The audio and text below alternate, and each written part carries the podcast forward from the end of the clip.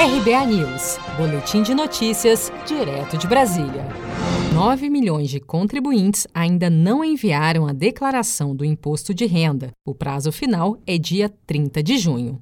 Até às 11 horas desta quarta-feira, 24 de junho, 23 milhões 4.174 declarações foram recebidas pelos sistemas da Receita Federal, o equivalente a cerca de 72% de um total de 32 milhões que o órgão espera receber neste ano. O vencimento das cotas também foi prorrogado. A primeira ou única cota vence no dia 30 de junho de 2020, enquanto as demais vencem no último dia útil dos meses subsequentes. O auditor fiscal da Receita Federal, Joaquim Adir, recomenda que a entrega da declaração seja feita antes do prazo final, para que o contribuinte evite cair na malha fina. O alerta é no sentido de que o contribuinte não deixe para entregar a declaração na última hora. Ele poderia ter problemas com a internet, até mesmo com seu equipamento. É importante começar já a verificar os comprovantes e tirar as dúvidas. Ainda vale lembrar que quanto antes a declaração for regularmente enviada,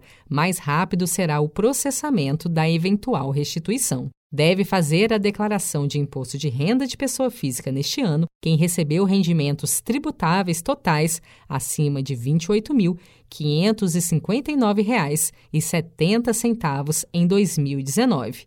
E lembre-se, o prazo para entrega da declaração se encerra às 23 horas e 59 minutos do dia 30 de junho.